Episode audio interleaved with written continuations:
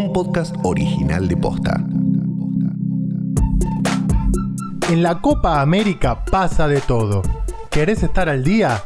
Toca el botón seguir para no perderte ni un episodio de la Copa Imposible.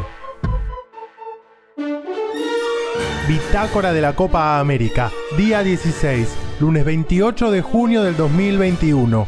Se definió el grupo B. Ecuador terminó entrando como el último clasificado. Venezuela y Bolivia son las dos selecciones eliminadas. Hoy se define el grupo A. Hoy juega la selección y ya tenemos el equipo confirmado. Soy Carlos Maidana. Esto es La Copa Imposible.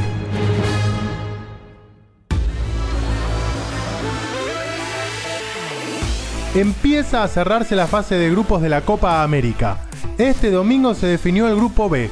Brasil igualó 1 a 1 con Ecuador y Perú le ganó a Venezuela por 1 a 0. De esta manera, los ecuatorianos se terminaron clasificando en el último lugar de su grupo, mientras que los venezolanos, que arrancaron esta copa con un brote masivo de contagios, terminaron eliminados. El rebote lo puede conseguir el Chiqui Palacios. La peina, hincapié, la peinado. ¡Ahí está Mena! ¡Sí! ¡Gol! Hoy se define el grupo A y la atención va a estar puesta en el orden de los clasificados. Con Bolivia ya eliminado, todas las expectativas apuntan a cómo queda cada selección de cara a los cuartos de final y al armado de los cruces de la próxima ronda. Los dos partidos se van a jugar en simultáneo desde las 9 de la noche. Uruguay y Paraguay van a jugar en Río de Janeiro, mientras que Argentina y Bolivia harán lo propio en Cuyabá.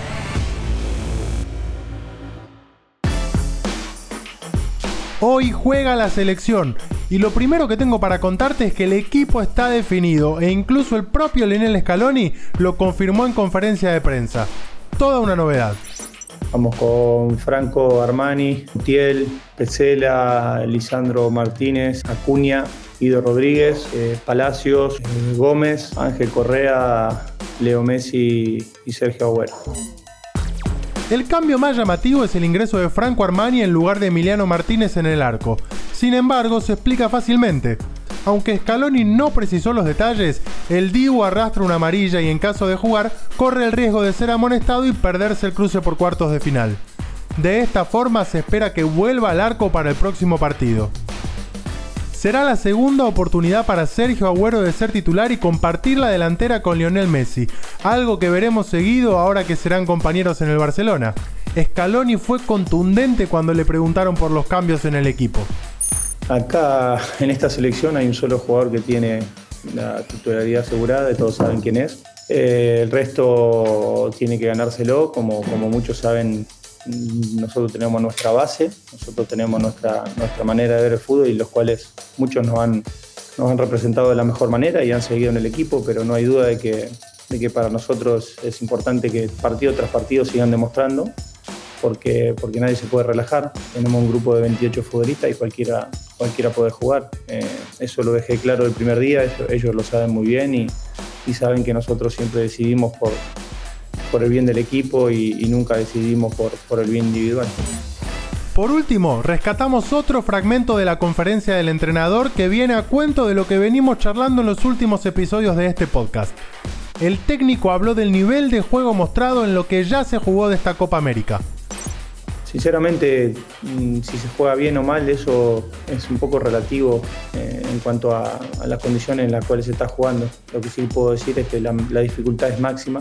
No tengo ninguna duda de cualquiera de estas elecciones eh, y en una, en una, competición diferente o en, una, en un contexto diferente le haría partido a cualquiera de las, de las mejores selecciones, eso no tengo ninguna duda. Y la verdad que la dificultad es máxima, jugar contra, contra el primero de grupo o el último de grupo es máxima, cosa que a lo mejor en otras competiciones no, no es tal. Eso radica en que, que las condiciones en las cuales se está jugando son difíciles y que las demás selecciones han pegado un salto bastante importante. Hay un dato más de cara al partido de esta noche. Si Argentina gana, ya sabe cómo seguirá su camino en la Copa América. Con un triunfo se asegura enfrentarse a Ecuador.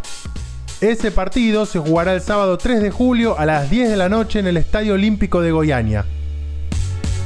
Si te gusta el podcast, no te olvides de compartirlo. Si es la primera vez que estás acá, dale seguir para no perderte nada de la Copa Imposible. Nosotros nos reencontramos mañana a la mañana con los cruces de cuarto de final confirmados. Chau.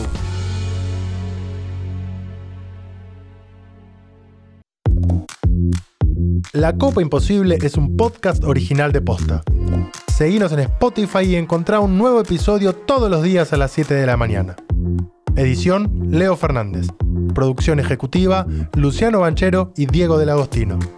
Soy Carlos Maidana. Hasta mañana.